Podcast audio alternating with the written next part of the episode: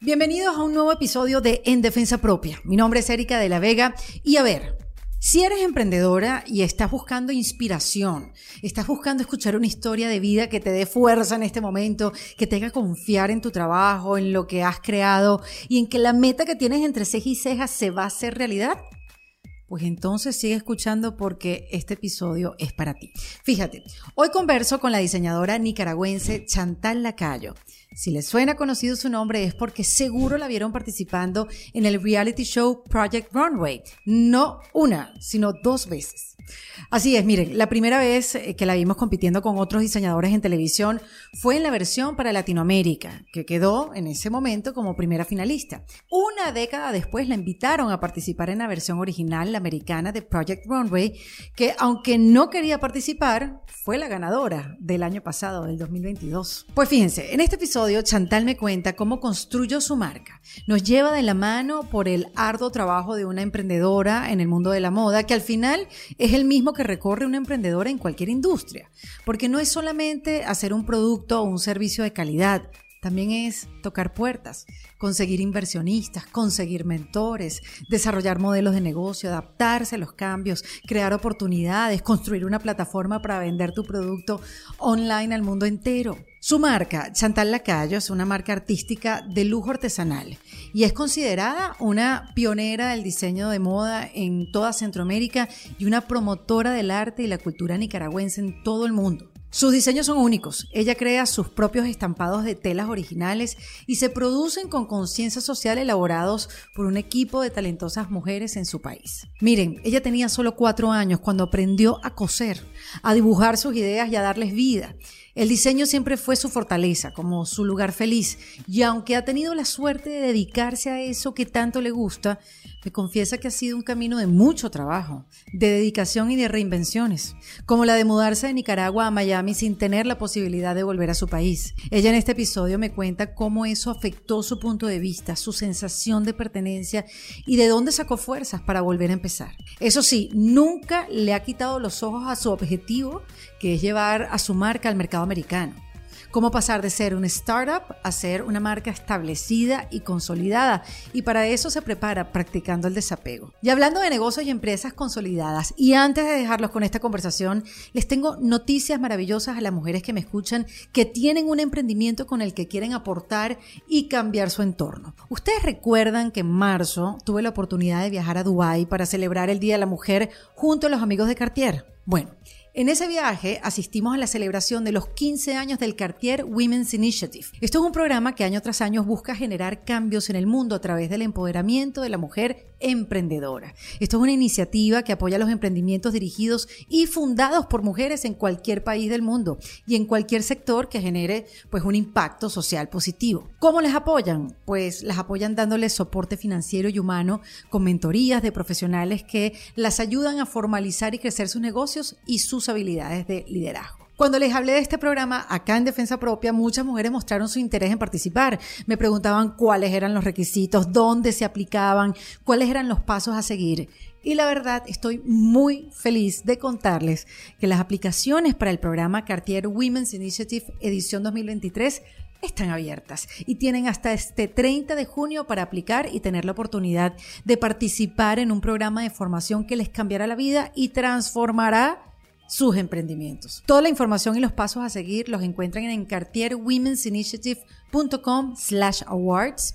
Así que si tienen un negocio que puede cambiar el mundo para mejor, llena los requisitos en inglés y aplica para que tengas el chance de unirte a esta comunidad y beneficiarte de sus tutorías, entrenamientos personalizados, visibilidad en los medios y apoyo financiero de la mano del Cartier Women's Initiative. Ahora sí los dejo con Chantal Lacayo, una mujer que nos demuestra que en la vida hay que insistir, insistir e insistir hasta lograrlo. En defensa propia. En defensa propia es presentado por South Day Kia. Bienvenida Chantal Lacayo a En Defensa Propia. en Defensa Propia. No sabía que así se llamaba el programa. Espérate, ya me, voy. Me encanta, me encanta. No, más bien este espacio es para, para hablar en defensa de todo lo que tenemos en contra. Que, oh my God. Que casi todo el tiempo somos nosotras mismas, ¿no? Sí. Estoy totalmente de acuerdo con vos. Sí, no, lo que pasa es que Chantal, le voy a decir, ha venido con un ritmo de vida un poco acelerado. Este, acaba de ganar Project Runway, eh, la versión americana. Felicidades. Gracias, gracias. ¿Cómo te sientes con eso así? Porque Ah. fíjate que hay cosas que para uno lograr les cuesta tanto, quizás, que cuando lo logras es así como. ¡ah! ya. No, no, to- estoy totalmente de acuerdo con vos. Ajá. Es como muy divertido porque el programa se grabó, se grabó lo último en diciembre y se presentó, no me acuerdo, hace como dos semanas, tres semanas, o sea, ya la final. Ajá.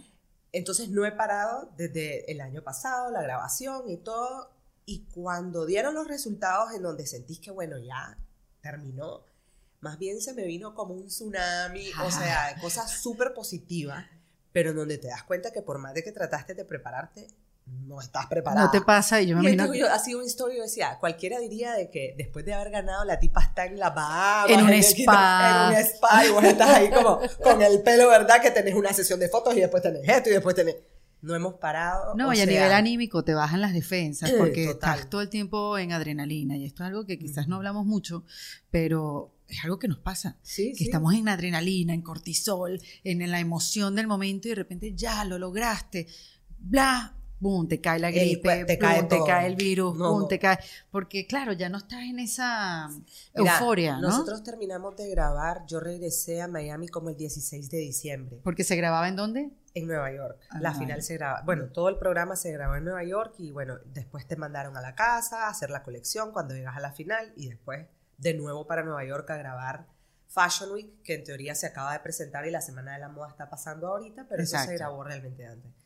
Entonces regresé como el 16 y bueno, típico, como 24 de diciembre yo estaba con COVID y 15 personas de mi familia, nadie tenía nada. La única persona que estaba con COVID era yo, que lo agarré acá en. Miami. O sea, decía, es como al, al perro flaco se le pegan las pulgas. Así dice, y así estaba, bueno ese como decimos, como tan cansada y agotada que se ve que las defensas estaban abajo. y- Bueno, pero entonces eso quiere decir que le pusiste todo tu empeño, todo tu Mm. trabajo para poder ganar. Porque cuéntame cómo fue la historia. Project Runway es este reality show donde eh, diseñadores de diferentes partes del mundo, en, este, en este caso a- Estados Unidos, más Estados. Unidos, este, bueno, entran en una competencia donde el jurado les dan los retos y bueno, qué mejor cosa, la mejor colección, la mejor actitud. Todo, y, va- y ¿no? vas avanzando. Eh, tenés 16 participantes eh, y tenés desafíos que puede ser, no sé, tenés 12 horas para hacer un vestido de papel o tenés 16 horas para hacer un vestido de basura o, o vamos a inspirarnos en el Met Gala y tenés 500, 600 dólares y 15 horas para hacer un vestido así, así.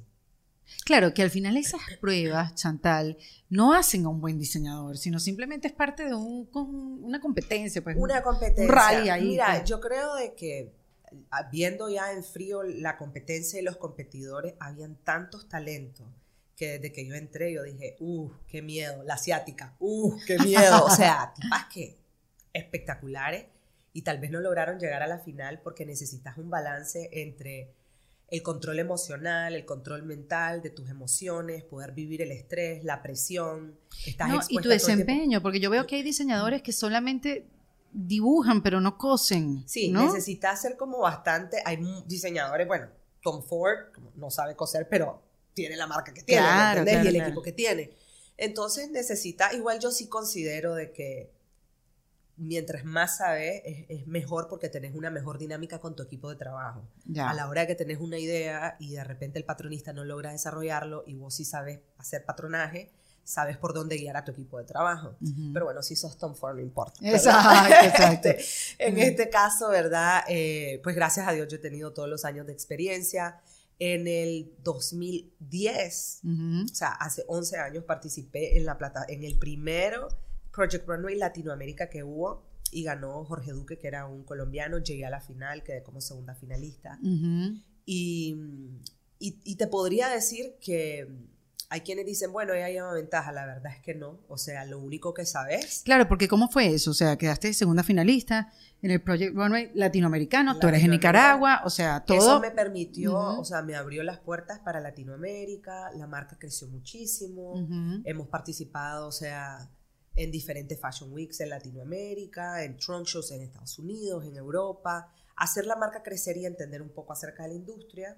Eh, digamos, de los diseñadores que estábamos participando ahorita, yo era una de las pocas porque habían otros que sí ya tenían como una marca y una base ya creada. Ya. Em, y en ese sentido, o sea, te puedo decir que eso me lo dio Project Runway, pero no me lo dio Project Runway. Me lo dio después de la caminada que di, o sea, tocando puertas después de esta oportunidad. Claro, porque ese, ese Project Runway es como una especie, una especie de vitrina. Una, una, vitrina, Mira, tanto el de Latinoamérica como el de Estados Unidos, si vos, o sea, las oportunidades, se abren las puertas después de esto, pero en tus manos está poder venderte, poder mercadear tu marca, tocar puertas, conseguir patrocinadores. Poder cumplir la, producción. Poder cumplir la producción, pero cumplir la producción es una parte de, de, todo lo que necesitas para poder escalar y en realidad em, va a depender, este, va a depender en realidad de de qué tanto vos te movas. Puedes llegar a ser, a ver, Michael Costello es un diseñador que vive en Los Ángeles, súper reconocido, con una industria exitosísima, una empresa exitosísima, ha vestido a J-Lo, Oprah, a quien te puedas imaginar. A quien tú quieras. no llegó a la final, quedó como cuarto, o sea, pero va, ¿cuántos diseñadores después de Project Runway han logrado sobresalir? No tenés que ser el ganador para sobresalir. Claro, porque ese es el reto de todos los realities. Exacto, o sea, puedes tener 15 minutos de fama y se acabó. ¿Cómo puedes capitalizar el triunfo o tu participación? ¿Cómo la capitalizas? Porque, claro, todo el mundo tiene puesto los ojos en ti, pero, ajá. ¿Qué viene después? ¿Cómo haces que suceda? Bueno, por eso es que el verdadero desafío empieza en estos momentos, ¿no? O sea, por eso estoy tan cansada, porque es aprovechar esta oportunidad y venir y no decir, yo podría ponerme en una actitud de, bueno, gané, y mi fama, o bueno, mis 15 minutos de fama, o sea, ya sabes, como, pero no, yo lo veo como algo objetivo, decir, bueno, es momento de sprint y empezar a correr y tocar puerta, organizar, aprovechar los beneficios que el concurso te da.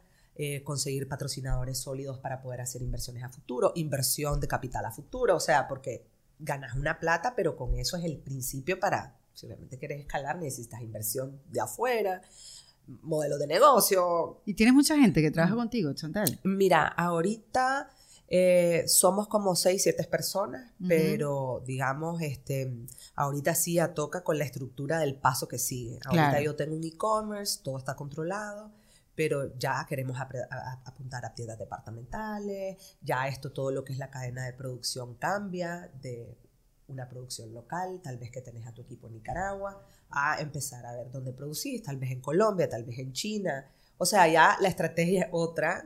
Eh, igual yo siempre voy a conservar mi equipo en Nicaragua, que es como mi, digamos, esa, esa mano de obra eh, handmade, con moda con conciencia. Eso, porque yo te voy a decir, el camino de la moda es difícil. O sea, no lo conozco mucho, pero se nota que es difícil, hay mucha competencia.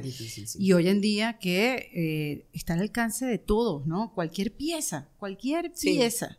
Este, desde la más artesanal, única, que está cosiendo alguien en su casa en este momento, hasta las grandes marcas, por supuesto. Pero la moda con conciencia social debe ser aún más retador. ¿Qué significa moda con conciencia social? Eh, bueno, mira, dependen, o sea, la moda con conciencia social son muchas cosas. Primero, ¿verdad? Son las empezando por las condiciones de trabajo de las personas que trabajan con vos. Mm, Empecemos por ahí, ¿verdad? O sea, nosotros manejamos un equipo pequeño en donde cada una de las personas que trabaja es casi, te diría que un familiar, que si tiene problemas psicológicos, nosotros somos los primeros en darnos cuenta y llevarlo al psiquiatra, ¿me entendés? O sea, más después Del, del 2020 y todos los que estamos viviendo. Entonces, lo primero, ¿verdad? Es las condiciones laborales, o sea, con un sueldo justo, empezando por ahí.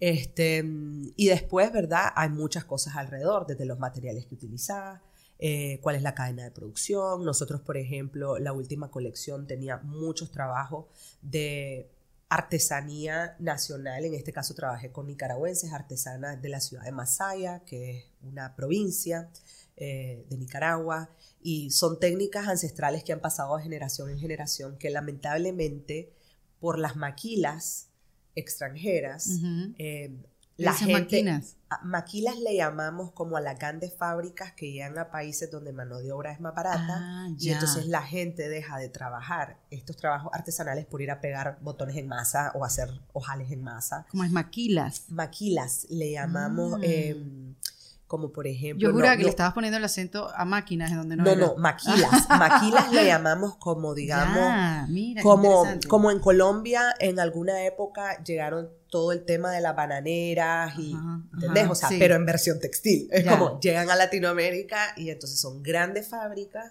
que en vez de producir en China, estás produciendo los pantalones o los jeans, no voy a decir de las marcas, ¿verdad? Sí. En, en países como Nicaragua. o- Entonces, ¿qué, has- qué ha sucedido? Que muchos artesanos y todo este conocimiento ancestral, cultural, se ha ido perdiendo porque la gente prefiere irse a trabajar a las maquilas, en donde las condiciones de trabajo son, son muy malas, ¿me entiendes? Entonces, poder, digamos, brindar trabajo a, a estas personas, a estos artesanos, representa mantener parte de la cultura viva, ¿me entendés? Es algo que ha pasado de generación de la abuela a la hija, de la hija a la nieta, y mantenerlo vivo Claro. son largas horas de trabajo, entonces no es una pieza masiva que vas a poder producir o reproducir al millón. Vos quisieras hacerlo, pero por eso tiene el valor que tiene, porque tenés a una persona o a dos personas que llevan tres semanas trabajando en un pedazo de textil que va a tener la pieza de tu saco, ¿no? Ujú. Este, mm, eh, también en la colección de ahorita trabajamos con artesanos mexicanos desarrollando la joyería de la ciudad de Tasco. Todos los materiales eran, algunos eran reciclados como el latón. Entonces, hay, hay, cuando hablamos de moda con conciencia, hay muchas cosas. Trabajamos, por ejemplo, con una organización de mujeres eh, sin fines de lucro que trabaja en realizar bisutería hecha de papel reciclado. Entonces, esta organización ya.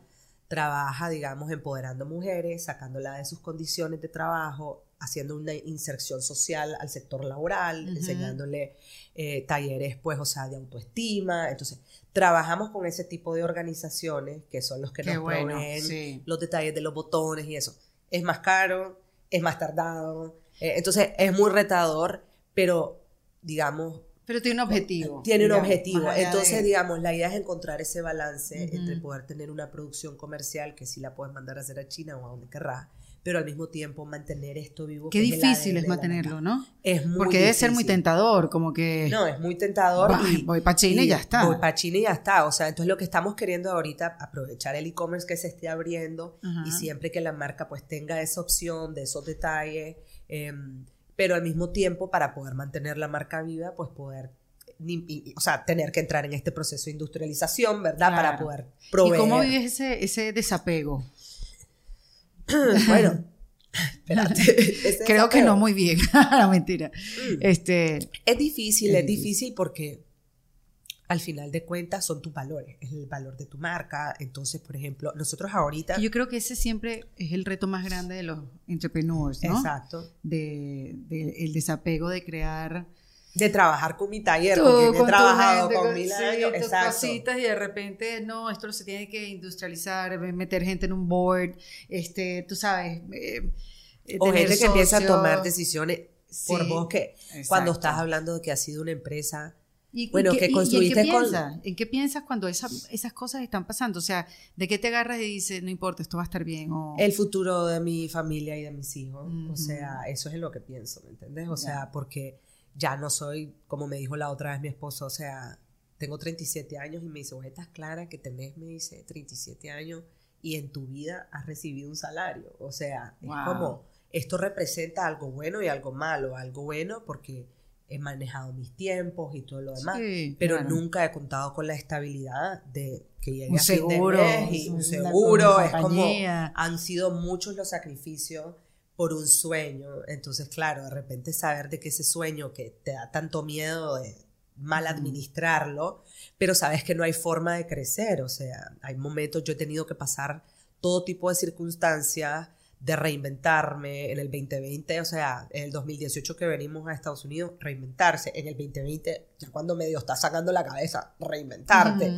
Y, y hay veces en donde yo digo, ay, no, es que, o sea, me podría ir a trabajar a cualquier, a cualquier lugar y ganaría más de lo que Eso estoy pasa ahorita, mucho, porque sí. lo primero es asegurar que todo el mundo tenga su salario y por último te pagas vos, ¿verdad? O sea, pero también trae muchos frutos, ¿no? O sea, lo, lo, lo que es lo- lo- los No, y si- achievements como, como esto, pues como haber ganado, como que te estén abriendo las puertas en diferentes lugares y decir, bueno, ha valido la pena. Pero porque, a ver, porque tú, yo sé, leí que cosías desde que tenías cuatro años. No sé Sí. quién te enseñó a coser a los cuatro En años. la casa de mi abuela, la señora que trabajaba con mi abuela, era cool. costurera, trabajaba los fines de semana Ah, eh, cosiéndole a gente y ella me enseñó.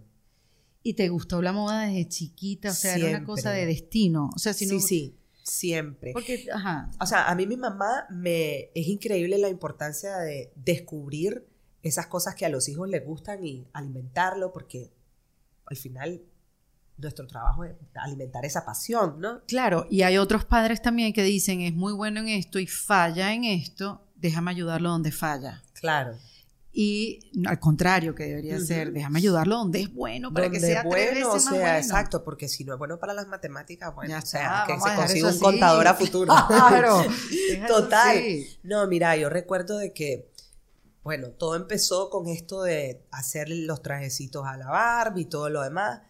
Después se convirtió, estando ya un poquito más grandecita, en mi fin de semana, en vez de que me lleves, que se llevó a la tienda de juguetes, era llevarme a la retacería de tela y comprarme, habían algo que eran como los residuos, que eran baratos, y que regalame media libra de residuos y yo con eso era la persona más feliz. ¿Cuántos de- años tenía?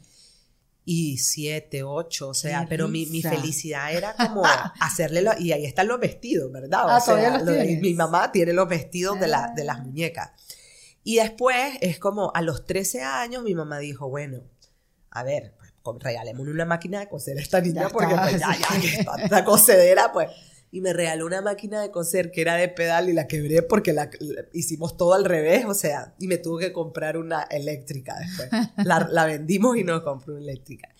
Y empecé a hacer como tops y los vendía a 50 córdobas, que es el equivalente a un dólar 50 Ajá. en el colegio en primer año, ya cuando entré a la secundaria, y me los compraban.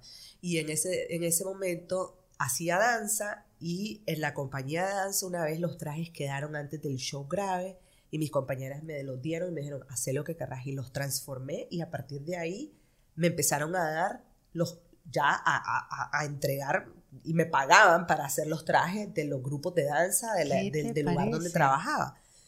Y entonces, ¿qué te puedo decir? Desde los 16 años empecé a generar un ingreso para apoyar a mi mamá, para apoyarnos mutuamente, una mujer soltera, Mm. que hay veces en donde le había ido muy bien, pero hay veces en donde, como todo padre soltero, le iba muy mal. Entonces era como desde muy pequeña decir, me acuerdo una vez, Y tenías conciencia de eso también. sí, sí, ¿no? o sea, yo creo de que es importante que algunas veces uno quiere tapar tantas cosas para los hijos, pero te hacen crecer un montón y no hay que tapar tantas cosas. Pues, o sea, no hay No, que decirles y- todo, pero Y de repente creces y te desayunas y a, los- a los 20 años y que, ah, es que esto era así. es que esto era, no, exacto, es como, Amor, sí, sí, sí, tarde. no, totalmente. Sí. Y me acuerdo de que una vez me acaban de pagar todos los trajes, era una cantidad de plata importante para mí, eh, para nosotras en ese momento.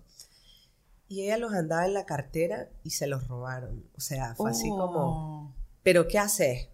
O sea, que ella estaba, que se moría. Yo le dije, mamá, no importa, pues, o sea, ya, Mm. ya pasó. Pues entonces, en ese sentido me tocó crecer desde muy pequeña con una mamá este, que hemos vivido, ha sido mi cómplice toda la vida. Qué chévere. Este, después nació mi hermana, eh, igual madre soltera, y fue como criarla entre Pero las ¿cuánto, dos. ¿cuántos 13 años? años de diferencia. ¡Wow! 13 años de diferencia. Tenía dos mamás. Tenía dos mamás, Prácticamente. exacto. Entonces creces también como desapegada de en el sentido de que con la necesidad de que tu familia, o sea, que nos tenemos que ayudar mutuamente. Y eso creo que es un valor que espero poder transmitírselo a mis hijos. Qué importante. Este, porque, y, y- y como yo le he dicho a mi mamá, o le he dicho a mis cuñadas, o le he dicho, o sea, me faltaron tantas cosas y eso no evitó el yo querer más. O sea, Ujú. todo lo contrario, me hizo querer más. Entonces, algunas veces sacrificamos tantas cosas por los hijos, ¿verdad? Y que estén en el mejor colegio y que estén...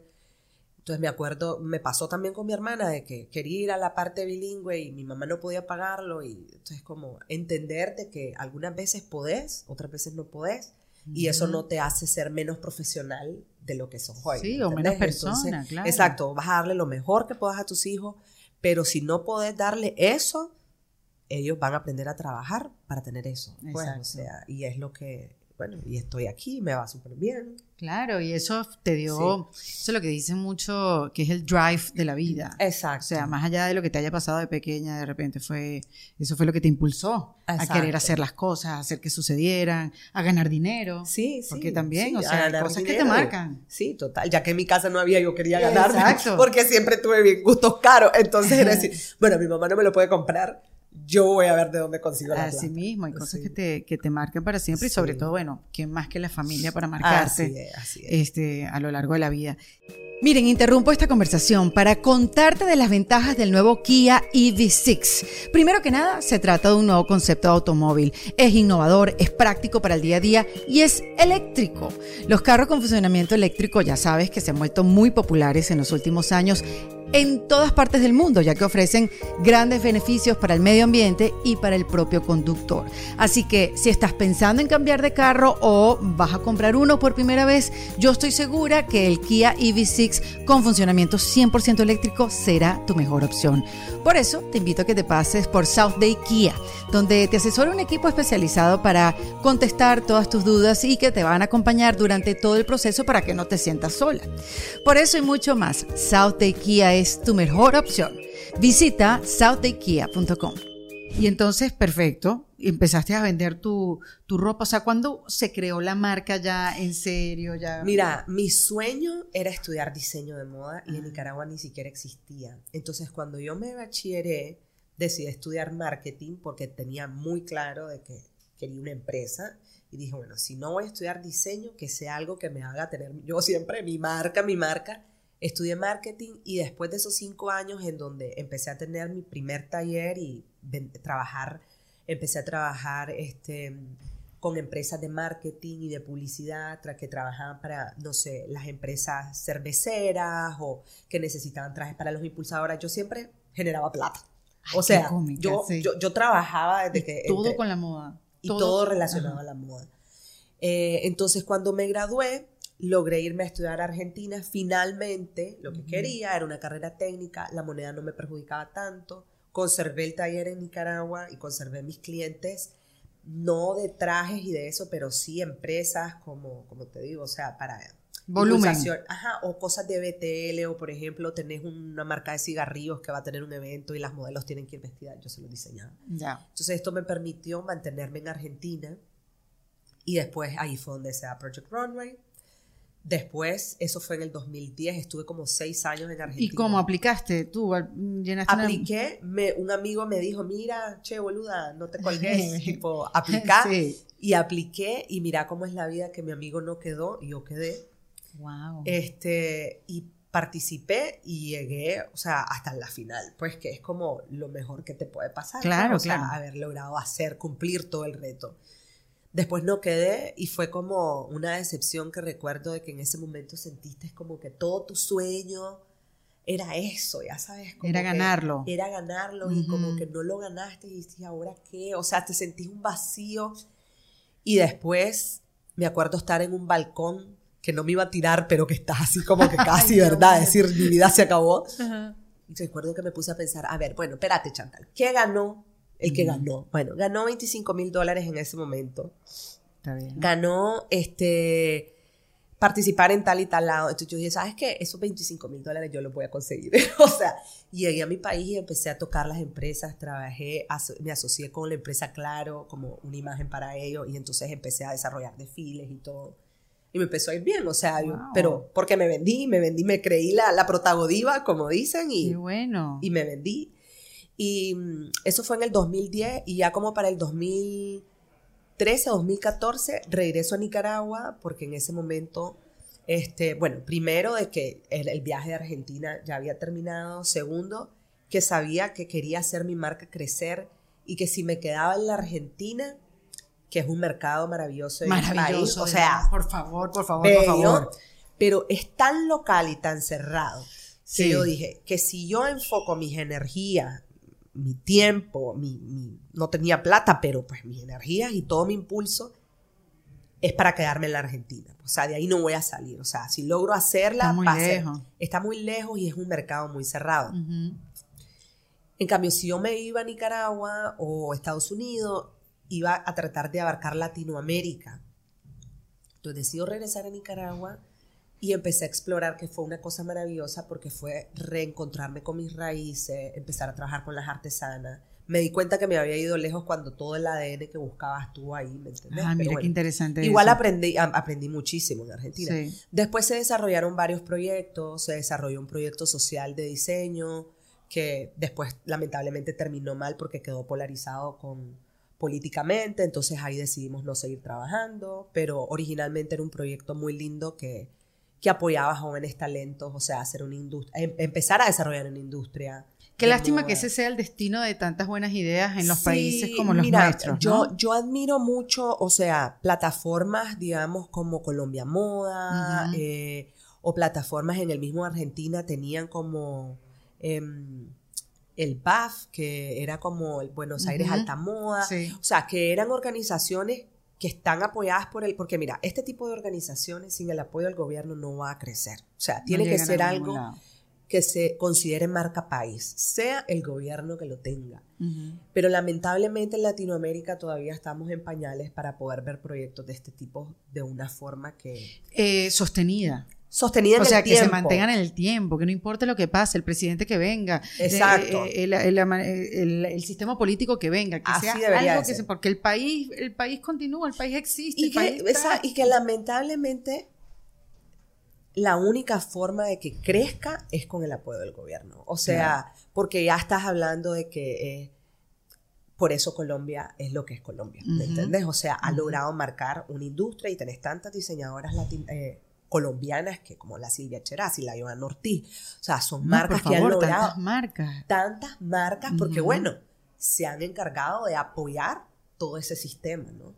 Entonces, bueno, no funcionó ese proyecto porque en el 2018 pues todo se polarizó y aquí estoy, o sea, terminé en Miami, o sea, ya veníamos con el plan de venirnos a Miami, pero fue, eso agilizó todo. Pero sabes que cuando uno, no sé si te pasó, tú llevas tres años fuera de tu país, tres o cuatro. Eh, en mayo 4. En mayo 4.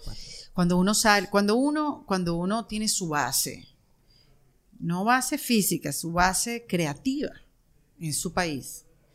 No sé si te pasó, pero cuando sales y colocas tu eje en otro lugar, como que todo se tambalea. Pero totalmente. O sea, a mí me pasó con el punto de vista, con el humor, con la comedia que hacía, como cuando me fui de Venezuela, como que todo se movió, como que desde el lugar donde yo veía el mundo, lo cambié. Y ahora el mundo es completamente diferente, no lo conozco. Sí. No, no, no más. Incluso si regresas a Venezuela, no sos ah, la misma. Sí, claro, no, es que Venezuela ha cambiado mucho. y vos has cambiado Y yo he cambiado mucho. Entonces, pero sí recuerdo que mis primeros años en Miami sí fueron de un desubique completo, porque no sabía dónde ubicarme. Me daba, fíjate, me daba, no culpa, pero me sentía incómoda hablando de, cosas de afuera y no de Venezuela como lo había hecho siempre, tomando como referencias cosas que pasaban en Miami y no en Venezuela. Como, Era parte de tu ADN, además, o sea, todo tu... Entonces, por eso te pregunto, tú que estabas basada en Nicaragua, que todo este plan artesanal, las telas que tú mismas diseñas, los colores, me imagino, en Nicaragua, o sea, todo, todo, todo. Cuando te vienes a Miami, ¿cómo, cómo lo sentiste? ¿Cómo transitaste ese eh, cambio? es increíble porque la familia de mi esposo vive acá y cada vez que veníamos la pasábamos súper bien, pero no es lo mismo venir de vacaciones que vivir aquí. Este, y eso que amo Miami, ¿verdad? Sí. Pero me cambió el mundo, este, empezando de que ya desde el 2017 nosotros habíamos empezado el proceso de, una visa de talento, pero en el 2018 se da muchos problemas políticos en Nicaragua que no estábamos, no sabíamos que iban a pasar, ¿verdad? Entonces te hace hacer un movimiento drástico en donde tomas una decisión de la noche a la mañana en donde no te preparaste, aunque estabas, como me decía mi familia, desde el 2017, ustedes están haciendo los papeles y nunca se van a venir. O sea, como quizás, quizás fue lo mejor que me pudo haber pasado. Quizás. ¿verdad? O sea, eso solo en un universo paralelo lo sabremos. Pero em, cuando vine acá, más allá de que no estaba preparada, porque vine con una valija para Fashion Week y no pude regresar, no pude regresar a mi país. Creo que lo más doloroso? Es no poder regresar a tu país. O sea, es no, es, es, no poder estar trabajando con tu gente, es no tener esa calurosidad, porque tal vez si vos estás yendo y viniendo, estás como en este balance de, de, de, de el, el, desapego es menos drástico, claro, lo vas no, haciendo. Exacto, no te has ido, estás, estás ahí. Estás ahí. Ajá. A mí trabajar con mi equipo, que ha sido un equipo que llevo tantos años, no haberlo visto en los últimos cuatro años, que no conozcan a mi hijo, Uh -huh. que, o sea, las mujeres con las que trabajo por años, que son como mis madrinas, Sí, o es sea, como que no quedarte- conozcan- es como quedarte sin mamá. es como quedarte sin mamá. Yo a veces lo- Exactamente. Lo, lo, lo planteaba de esa manera. Sí, sí. Y por ejemplo, me moría de la risa que la gente decía, ay, vives en Miami. Ay, las playas, lo mejor. Y yo decía, no, es que las playas de Nicaragua, ¿verdad? O sea, Exacto. llegas a una playa y volteas a ver y es lo más virgen del mundo en donde no tenés nada más que la jungla atrás Sí. y estás vos sola. O sea, entonces ha sido un cambio bastante drástico. Tengo un amigo venezolano que me dijo, yo ya tengo 12 años de estar aquí. Cuando llevaba 9 me empecé a sentir en casa. yo dije, ok, entonces tengo esperanza, decía yo. Pero sí, poco a poco como la verdad es que ahora me siento, en Miami me siento en casa, pero, pero sí es increíble. No me pasó cuando viví en Argentina lo que, lo que siento al estar aquí. Claro, Ujú. tenía 20, 20, 23 años y, y No eras mamá, no estabas eras casada, mamá, no estaba sí. casada, No. no, no. Eh, entonces, sí, definitivamente. es- Y además, ¿cómo hacer para que eso no se vea, lo, lo que te pega eso, que no se vea en tu desempeño, en tu proceso creativo? Porque Claro. que no se vea en una colección que en vez de ser toda de Toda colores, gris. sea toda gris, marrón. No, porque sí, sí pasa, claro. O sea, Claro. yo, yo me estoy tratando de ver en ti y, y traté por mucho tiempo que no se viera esa, mm, ese Nostalgia. sufrimiento, esa nostalgia en, en mi trabajo, en lo que hacía. Pero me alcanzó. Me alcanzó. Claro. Con los años me alcanzó y Sí. tuve que. Y, y salí del closet. Como que Claro. esto ya no aguanto. esto es insostenible, sí, es difícil. Pero también aprendí, eh, Chantal, aquí compartiendo cosas que, que nos ha tocado vivir que son parecidas, que uno no se puede quedar en esa nostalgia, que uno tiene que ver la oportunidad y no, y no el pasado. O sea, uno Claro. tiene que ver lo que tiene adelante. ¿no? Mira, yo tuve años de terapia psicológica, Ajá. o sea, y creo que es importante decirlo porque la salud mental, obvio. o sea, gracias a Dios, en el 2020 la gente se abrió a hablar más de este tipo de Sí. temas. Pero a mí, o sea, me ayudó muchísimo en este proceso mi psicóloga y de entender de que estás pasando un duelo y, y perdiste algo, o sea, perdiste, perdiste algo y, y- y Claro. cada duelo, mm, por más de que los que están alrededor tuyo te digan, ya, pero sacudiste, no, o sea, es cuando vos perdiste algo, o sea, ya va. y, bueno, cada quien tiene su momento, pero creo que como decís vos, una vez que vos lográs aceptar Vives ese dolor duelo. y que sabes que ese dolor existe, porque va a existir ahí siempre, Correcto. te permite seguir hacia adelante, o sea, no, no queriendo taparlo o no queriendo, no, sabiendo y aceptando que eso está ahí, ¿verdad? Y que, y que eventualmente uno va creciendo. También creo que el haber vivido en Argentina, una de las cosas que aprendí después de estar seis, siete años fuera de mi país, es que te haces una idea y cuando regresas, muchas de estas ideas cambiaron, tus amigos cambiaron, Ujú. cada quien sigue en su mundo. Entonces, eso me, me- me- me hizo aprender de que si, bueno, Que no nada quiero- se queda igual. Que nada se quede Sí. igual, exacto. Que, que esa idea nostálgica o romántica con la que yo me quedé, aunque yo regresara, no, no sería la misma porque yo cambié, porque la gente cambia, porque... Es así. Entonces, al final te toca pues, decir, bueno, soy del mundo, y es que es verdad. ¿Me entiendes? Y, y también la otra cosa es que agradezco lo que nos pasó en el 2018, porque después del 2020, si hay algo que aprendimos, es que no sabes la vida a dónde te va a llegar. Y te puedo decir, después del 2020 y el 2018 estoy preparada para lo que venga, ¿me? O sea, a mí en el reality me decían, bueno, ¿y esta por qué aguanta? No, hermano, es que yo ya vengo de regreso, ¿me? Yo no me voy a poner a llorar aquí porque, pues, ya sabes, me estás metiendo presión, sí, esto horrible, pero yo ya tengo Sí. maestría, ¿me La entiendes? incertidumbre, sí, maestría en incertidumbre. En incertidumbre, exacto. O sea, claro, el resto de la gente que estaba trabajando en su vida ha pasado ese tipo de experiencias tan abrumadoras, ¿me Sí. entiendes? Entonces, pues esas cosas te preparan y, y te hacen crecer y, y la vida es tan vulnerable que tenés que estar preparado para lo que venga. Sí, y cuando uno se muda, cuando uno emigra, también pasa como que, bueno, me voy a comer el mundo, voy con todo, prepárate Miami, o prepárate Madrid, o prepárate O donde prepárate quieran que ustedes, donde se fueron, o lo han intentado en diferentes ciudades y que ahora sí, no sé qué, pero te encuentras con un ritmo también completamente diferente, con una gente que tú no conoces, con círculos de, de industrias Sí, donde, sí. ¿cómo le entro a esto? Total. ¿Cómo le entro a esto? Mira, a mí la primera decepción fue en Argentina a los 20 que juraba que iba a llegar y que iba a poner mi currículo y todo el mundo me iba a contratar porque era una gran este talento, o sea, obviamente eso no pasó. Gracias a Dios después se dio lo de Project Runway.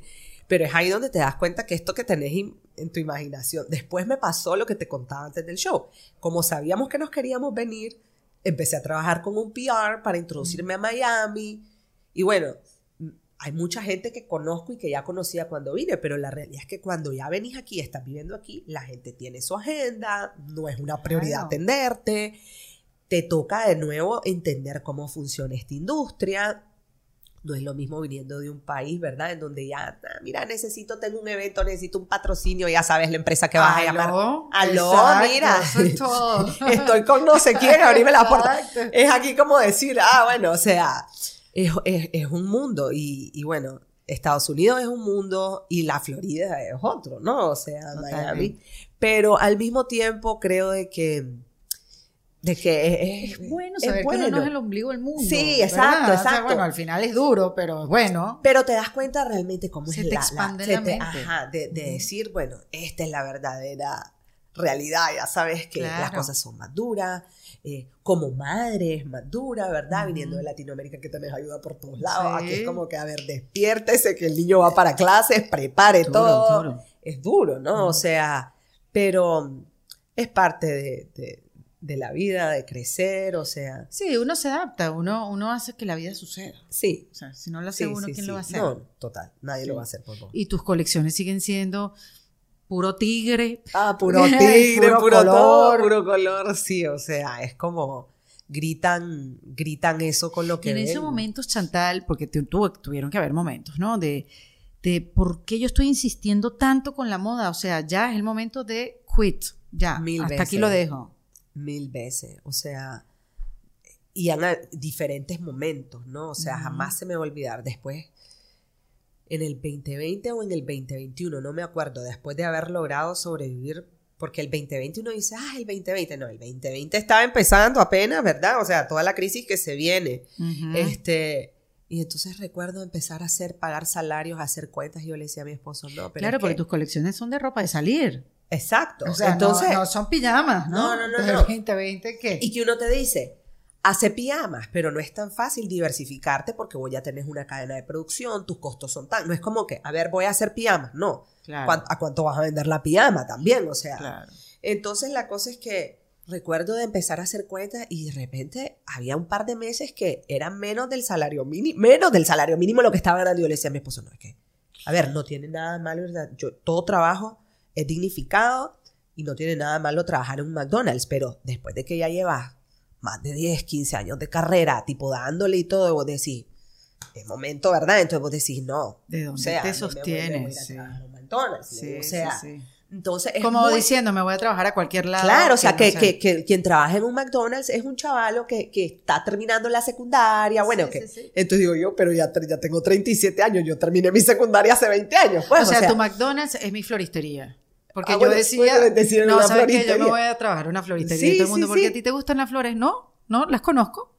Las conozco, pero no, no, no sé cómo Claro. funciona, pero yo me voy a trabajar con las flores. Claro. No sé. No, totalmente. Entonces es ahí donde vos decís, ah, o sea, después nos volvimos a levantar, gracias a Dios ya las cosas se empezaron a balancear, las ventas, pero llega un momento en donde vos decís, son, o sea, 11 años desde que empezaste, constituiste la empresa y esto lleva 10 años antes, o sea, son, por Dios, yo empecé a los 16 años, o sea, estás hablando, Insistir, insistir, insistir, insistir. tengo 37 menos 16, que Ay, pero 21. no, no me pongan a hacer cuentas. 21 años, o sea, son 21 años, pues.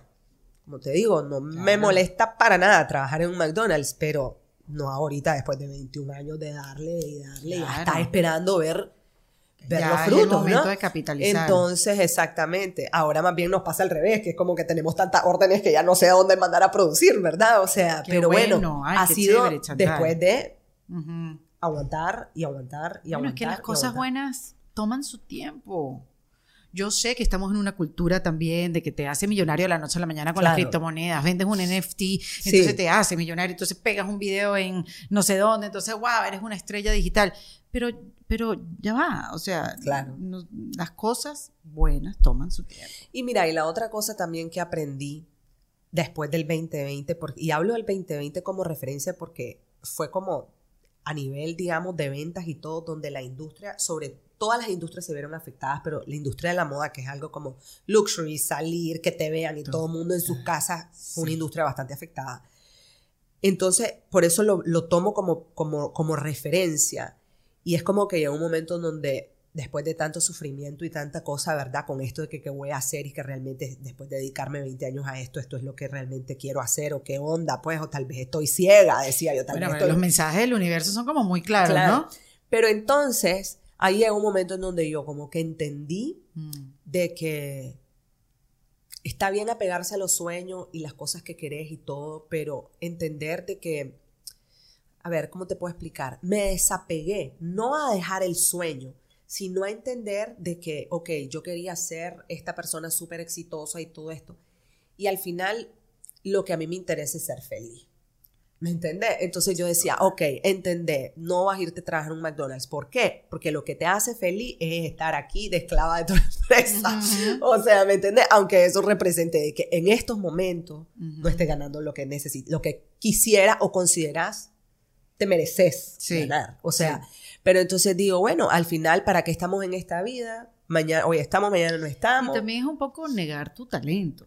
Exacto. ¿Sabes? Como Sí, sí. si te vas como por otro lado, Dios te dio a ti unos talentos y por qué le vas Sí, a dar la exacto, espalda? Por- darle la espalda y, y hacer lo que te hace feliz, porque yo soy feliz haciendo lo que hago. o sea, Claro. por más que esté cansada, está- a mí me hace feliz, pues. ¿Y cuáles son los retos ahora? O sea, que cuál es la, la- primero demostrar que ganadora de un reality show Y que O podemos sea, salir adelante después de los 15 exactamente. minutos de fama. como Exactamente, exactamente. Es el mayor Salir un poco de, de la resaca, ¿no? De, de- que, que- que tú que eres tan soñadora y que también logras llegar cada vez más a ese sueño, porque cada- llegas a una etapa y quieres más, quieres otra etapa y quieres más, ¿no? Entonces, ¿cuál es la tu mirada hacia el futuro de tu marca?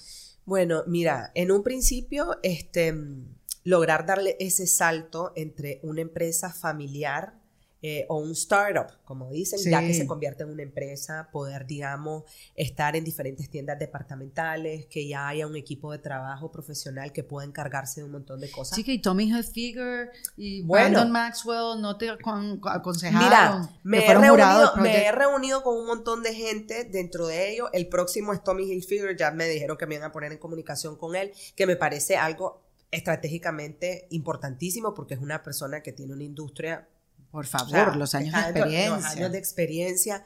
Entonces cuando me dijeron, ¿y has hablado con tu amiga? No, todavía no. Pero Este, claro, pero sí. sí, este, ahorita lo que estamos, lo, lo próximo es reunirme con él. Ahorita que estuve en Nueva York, no quise reunirme con Brandon porque estaban en medio de Fashion Week, entonces Mm. hay que saber cuándo tocar la puerta. Pero ya me reuní con Nina García, con Cristian Siriano, que es uno de los mentores. Cada quien te va a dar una opinión diferente, pero lo importante es de todas las opiniones ir construyendo la tuya propia. ¿Y qué se necesita para ser un diseñador de modas, aparte de saber diseñar, coser, tener buen gusto? ¿Qué, qué- de lo que has, esa información que has levantado con los diferentes diseñadores, sé que Ángel Sánchez también tuvo para ti buenos consejos. Justamente te iba a hablar de Ángel. Sí. ¿Qué Eh, se necesita? Mira, Como, eh, como, como persona, características, digamos, de ser humano. Bueno, bueno, de ser humano, em, bueno, hay quienes no, son muy humanos, pues, pero eso está ahí depende Quizás de no ser tan humano, Tal vez no ser tan humano. Ahora ya entiendo por qué me va como me va.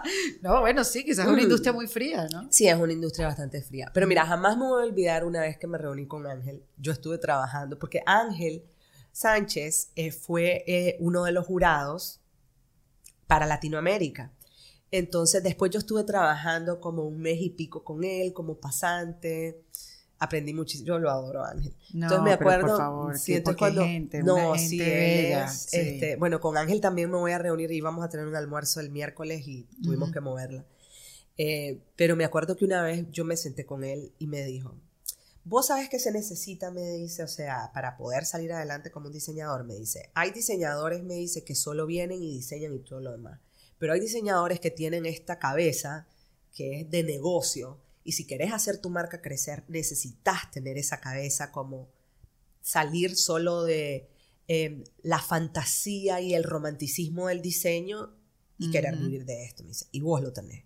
Entonces yo me sentí como, porque yo lo sé, o sea, porque, porque me encantan los negocios, o sea, estudié marketing por algo, o sea, me, me encanta, creo de que es súper retador y es ahí, creo, uno de los grandes desafíos, lograr encontrar ese balance y es una de las metas a futuro de poder trabajar con las personas adecuadas que se encarguen de esto para yo poder dedicarme más a todo el tema creativo y no estar tan dividida, pues porque ahorita quien Claro. está empezando te toca, te toca hacer todo, ¿verdad? Claro, Este, claro, claro.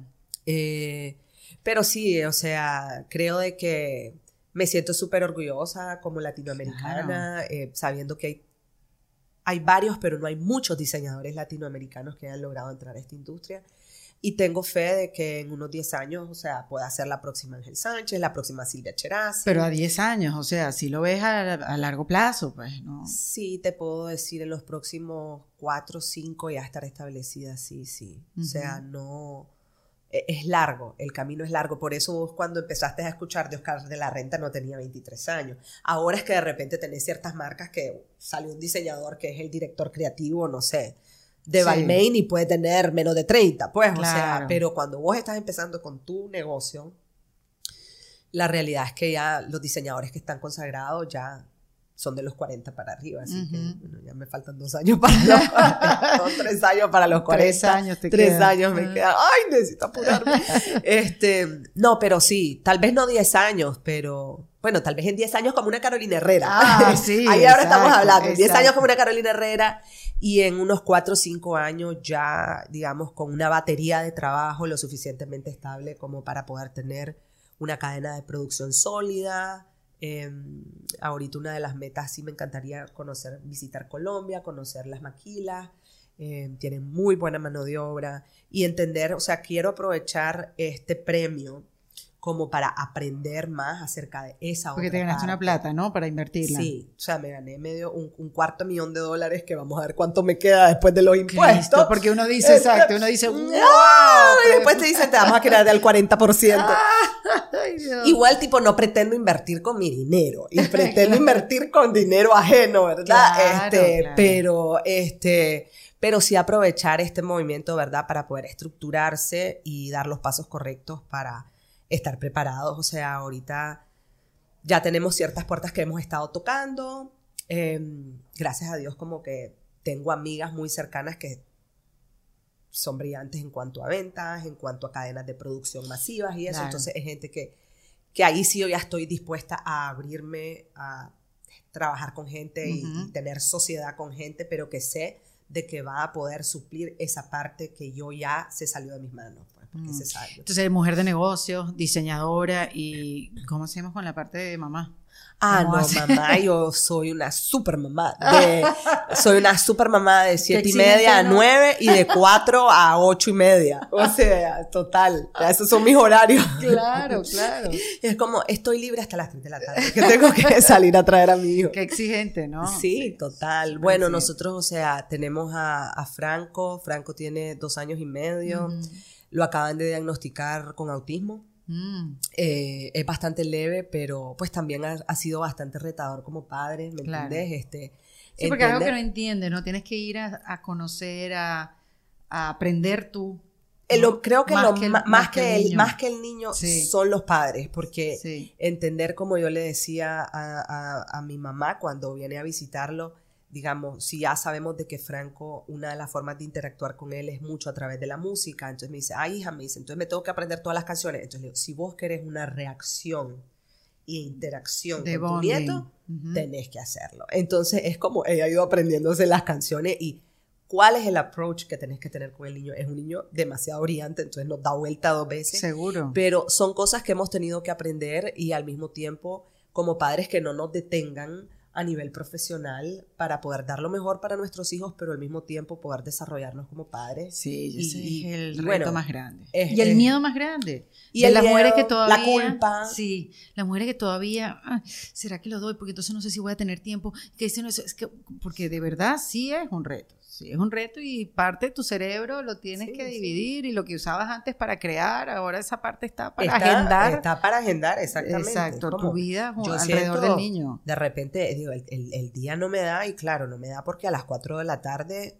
quede en pausa como hasta las 8, pues, o sea, que Claro, ya claro. est- esté en la cama, ¿no? Y además que me, me gusta estar ahí, o sea, me gusta hacer cosas con él, ya sabes, me gusta darle ese tiempo, pero al mismo tiempo he tenido que aprender que sí, mi hijo se tiene que quedar con su abuela porque yo tengo un viaje, se queda con su abuela, entender que él es feliz quedándose con su abuela. No sufrir por ellos, ¿no? No sufrir, No pero al sufrir mismo tiempo poder dar ese, tie- ese tiempo de calidad cuando estás, que sea un tiempo de calidad, pero a mí me parece porque mm, para ir a grabar el show, cuando toda la oportunidad surgió, Franco no había cumplido un año, no sabíamos tampoco que, que tenía autismo. Y fue como, lo primero es como, no, como Un voy a- año. no había cumplido un año. Wow. Cuando, cuando surgió todo el proceso de casting que después pararon por la pandemia.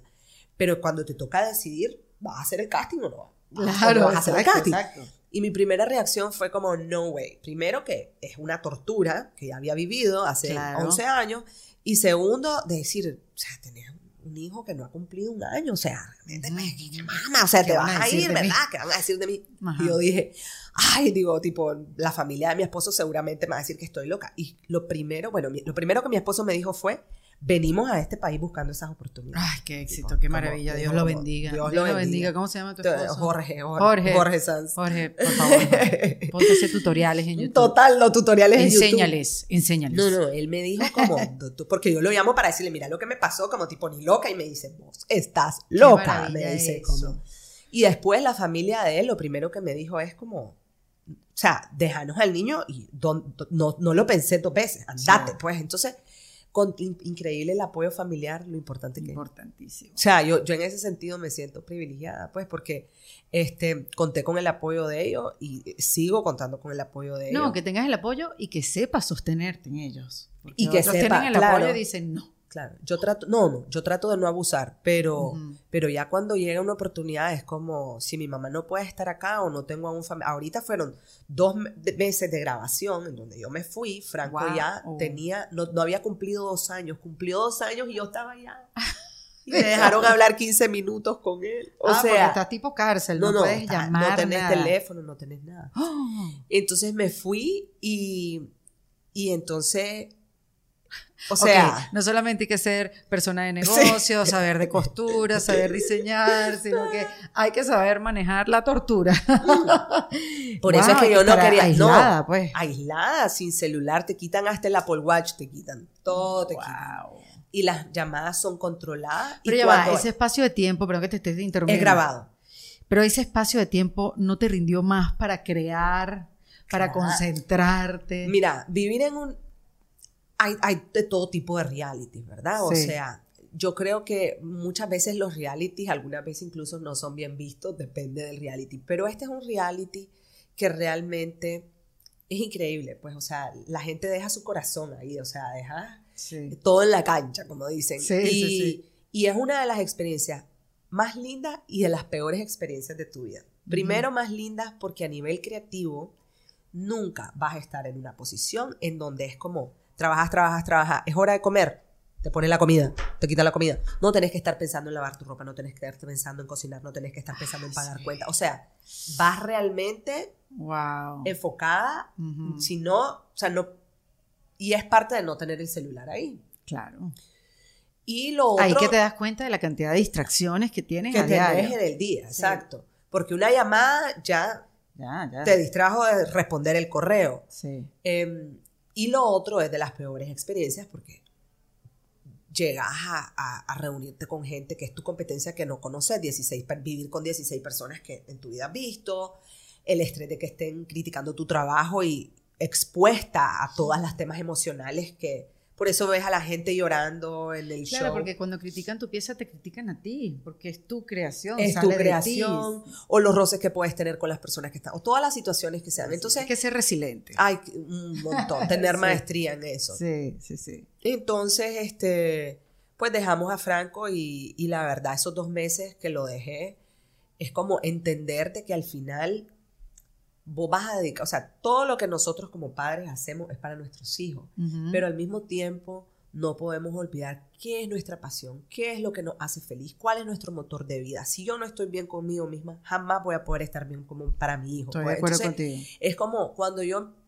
fui mamá y que fue la primera experiencia tan como avasallante, ¿verdad? O sea, de todas estas emociones y la culpa y todo. Fue como darme cuenta de repente, yo decía, hay un vacío y me sentía culpable porque había un vacío, porque yo decía, ¿cómo puedo tener un vacío cuando tengo a este hijo? O sea, me sentía la culpa de ese vacío y yo decía, no, mi hijo es lo que más felicidad en la vida me da, pero este vacío solo lo puedo llenar yo. Entonces, Ujú. hacete cargo de ese vacío, pues, o sea, y no metas todos tus depósitos de tu felicidad en tu hijo, porque tu hijo es una persona independiente. Pobrecito, qué qué responsabilidad le estás dando. Entonces, es ahí donde yo dije, bueno, no, yo tengo que aprender a lidiar con mi hijo, mi trabajo y todo, y dejar esta culpa a un lado, que sigo trabajándola porque tengo mis Seguro, momentos, Claro. pero, pero eso, pues, porque al final de cuentas queremos lo mejor para nuestros hijos, pero para que eso sea así, tenés que estar bien vos. Claro, no, no es cuestión de anularse. No, no es cuestión de anularse, pero Mm. es, es difícil, yo, yo lo entiendo, pues, o sea, depende de tu background, de tu pasado. Hay tantas mamás que han sufrido tanto y por ese sufrimiento se entregan 100% a los hijos, lo cual está bien, pero mientras sean felices. Sí, o sí, sí, sea, cada quien con su decisión. cada quien con su Sí, sí, decisión, aquí No estamos exacto. para juzgar a nadie. Exacto, pero que pues que no, que no, que no sientan esa culpa, ¿verdad? O sea, si no sos esa mamá perfecta, sí. Y, y tal vez no, y tal vez, porque hay mamás, yo tengo tantas amigas que digo, oh Dios mío, esta es la mamá perfecta, ya sabes, tipo, mis Sí, cuñadas, yo, las cuñadas, o sea, las mamás perfectas, yo hasta me siento como, ya sabes, como cuando las veo que son como tan increíbles, entonces digo, pero in- lo importante de, incluso si vas a ser una madre dedicada 100% a tus hijos, poder darte ese tiempo para vos, ya sea para tus amigos, o sea, si decís, bueno, ahorita mi proyecto no es trabajar, es estar con mis hijos. Entonces, bueno, pero también saber darte esa otra parte que te llena, porque hay gente que ni siquiera se da esa parte. Por Totalmente. la culpa y por todo lo demás. Totalmente, sí, hay que tomar distancia. Ay, Chantal, quiero toda tu ropa. Ay, bueno, Ajá, ya ¿Dónde consigo tu ropa? A- ahorita tipo está solo pre-order y ahorita tenemos como Pre-order, ¿qué quiere decir? ¿Se Mira, tarda cuánto? ahorita estamos, o sea, estamos tan llenos que se tarda hasta ocho semanas en entregar porque Imagínate, bueno, qué o bueno. sea, nos quedamos out of stock totalmente. Ajá. Pero después que pase esta ola, ya te decime de un evento lindo y te vestimos. Qué bueno. te ponemos en Chantalacayo.com. Chanta- lacayochantal.com. Ah, al revés, la, Sí, lacayochantal.com. Bueno, ya que te ha tocado empezar de nuevo varias veces, dame tres tips para podernos reinventar. Para Chantal. podernos reinventar. Bueno, creo que el primer sería este el aceptar 100% todo lo que te esté pasando en ese momento. Bueno, malo, no hay forma de reinventarte y empezar adelante sin aceptar lo que te está pasando. Muy o bien. sea, lo segundo, em, entender que si no crees en Dios, en, por lo menos conservar esa fe en el yin, en el yang, en la fuerza de la atracción o lo que sea, que hay algo más poderoso que vos que controla tu vida y que hay un plan para vos y confiar en ese plan y no soltarlo. Y esto representa creer en el plan y en vos mismo. O sea, de que eso va a llegar, porque si no crees que va a llegar, nunca va a llegar. o sea, sí. eso diría que es lo segundo. Y lo tercero es la disciplina. O sea, no vas a lograr alcanzar nada sin disciplina. O sea, nada va a llegar a tocarte las puertas. Vos tenés que seguir y seguir y seguir, sin importar las veces que te cierren las puertas, arraigada a ese plan de que va a llegar y que va a llegar y creer en vos misma y eventualmente las cosas van a pasar.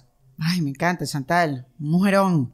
Una mujer Amén. súper clara. Me encanta. no, no, no, en ese sentido sí, experiencia propia les digo, o sea, Sí. yo creo que solo la fe, o sea, me ha permitido como seguir adelante y confiar en que y es que aceptar, dijiste algo ahí aceptar. muy importante. Porque tener fe es tener fe en ti. Sí, es Porque tener si fe en tienes fe en ti, tienes fe en Dios. Porque si eres parte de Dios, digamos, Dios, la fuerza. Sí, lo que sea. El, el- el Dios que quieras ponerle. O sea, no puedes negar que, o sea, eso que se basa en un libro que se llama Curso de Milagros, que dice Ajá. que tú eres, tú estás hecho de Él. Sí, sí, es que eso es Tú así, estás o hecho sea, de fe. Tú estás hecho de fe. Total. Pero mira, Lo es que pasa que no lo vemos, porque claro, en el mundo que vivimos. es tan rápido y pues y las decepciones, yo lo entiendo, pero ala, no sé, es que mira, a mí me han pasado todo esto que estuvimos hablando, tantas cosas que después he logrado entender que las cosas, o sea, digamos, yo me fui de mi país porque me fui claro. me viene un, un futuro maravilloso Porque que en así, su exacto. momento hace cuatro años no lo lo entendí, ¿me entendés? Sí. O por ejemplo, hace 11 años no gané Project Runway y fue la decepción de mi vida, pero si hubiera ganado, no estaría en la plataforma de ahora que La americana que es mucho, que, que más, es mucho más grande. grande. Entonces digo, 11 años le digo a Dios, me hiciste esperar, pero aquí estuve, ¿me Nunca entendés? es Como tarde, claro. esperando la oportunidad, o sea, de que algo viene, algo viene, pero ese algo viene no es algo viene No, sentado en tu algo casa, viene y tú pero vos buscalo, o sea, claro. y dale. Y como decís, creer en vos mismo es creer, es tener fe. Yo, bueno, como latinoamericana, soy católica, pero tampoco soy súper devota, pues, pero sí creo que el, lo, en que las religiones es todo lo mismo. Y lo importante es que vos te tenés que arraigar de algo que te haga bien a vos. O sea, sea la religión que sea, siempre y cuando te haga un bien a vos. Y, y la disciplina, o sea, porque es la única. Totalmente. No, y lo chévere, Chantal, es que ahora tú, o sea, así como vas escalando, también vas representando a grupos de personas.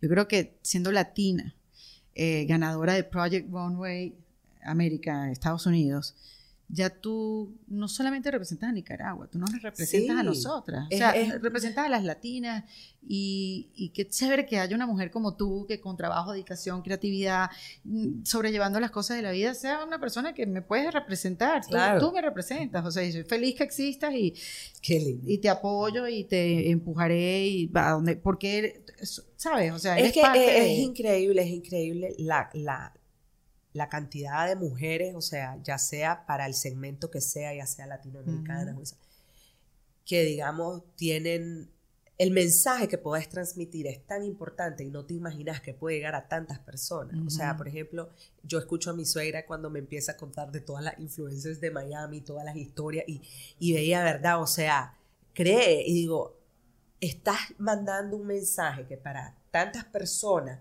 que están en su casa, o sea, los motiva, los levanta, y lo importante es poder brindar una experiencia en donde humana, en donde no, no venís y decís, sí, yo tengo y nací así. No, a ver, fue difícil, o sea, y en donde puedas ponerte en los zapatos de otra persona para entender que no estás solo, ¿me entendés? Y, Y si yo puedo, tú puedes. y si yo puedo, vos podés, exactamente, exactamente. Así que bueno, me siento feliz, es increíble toda la gente en las redes sociales que me ha escrito de Chile, de Guatemala, de Costa. Rica, o sea, Venezuela, México, y decir, wow, o sea, realmente estás representando Latinoamérica Claro. y, y es, es portar una bandera bastante importante y una gran responsabilidad también. Una bandera bastante grande, pero lo estás haciendo bien, Chantal. Amén. Todo el éxito del mundo. Chantal Lacayo, acá, en Defensa Propia. En Defensa Propia fue presentado por South State Kia. En Defensa Propia es producido por Valentina Carmona, con el apoyo de Andrea Wallis y editado por Vanessa Ferrebus y Jesús Acosta, con música original de Para Rayos Estudios. Yo soy Erika de la Vega y recuerda que esto lo hacemos en Defensa Propia. ¿Estás listo para convertir tus mejores ideas en un negocio en línea exitoso? Te presentamos Shopify. Tal vez no lo sabías, pero nuestro podcast More Than Mamis es un negocio y lo empezamos por supuesto para desahogarnos y hablar sobre la maternidad, no para convertirnos en expertas de ventas y del e-commerce. Así que sí, necesitábamos ayuda para vender nuestro merch y poner en marcha nuestra tienda. ¿Y cómo suena con Shopify? Llegó otra venta. Shopify es la plataforma de comercio que está revolucionando millones de negocios en todo el mundo. Ya seas un emprendedor desde tu casa o desde donde sea, Shopify es la única herramienta que necesitas para iniciar, administrar y hacer crecer tu negocio sin dificultades. Con Shopify puedo gestionar pedidos, envíos y pagos desde cualquier lugar, brindándote toda la información y estadísticas de tus ventas al detalle. Regístrate para un periodo de prueba con tan solo un dólar al mes en shopify.com barra sonoro, todo en minúsculas. Minúsculas. Ve a shopify.com barra sonoro para llevar tu negocio al siguiente nivel. Shopify.com barra sonoro. ¿Estás listo para convertir tus mejores ideas en un negocio en línea exitoso? Te presentamos Shopify. Tal vez no lo sabías, pero nuestro podcast More Than Mamis es un negocio y lo empezamos por supuesto para desahogarnos y hablar sobre la maternidad, no para convertirnos en expertas de ventas y del e-commerce. Así que sí, necesitábamos ayuda para vender nuestro merch y poner en marcha nuestra tienda. ¿Y cómo suena con Shopify? Llegó otra venta. Shopify es la plataforma de comercio que está revolucionando millones de negocios en todo el mundo. Ya seas un emprendedor desde tu casa o desde donde sea, Shopify es la única herramienta que necesitas para iniciar, administrar y hacer crecer tu negocio sin dificultades. Con Shopify puedo gestionar pedidos, envíos y pagos desde cualquier lugar, brindándote toda la información y estadísticas de tus ventas al detalle. Regístrate para un periodo de prueba con tan solo un dólar al mes en shopify.com barra sonoro, todo en Ve a shopify.com barra sonoro para llevar tu negocio al siguiente nivel. Shopify.com barra sonoro.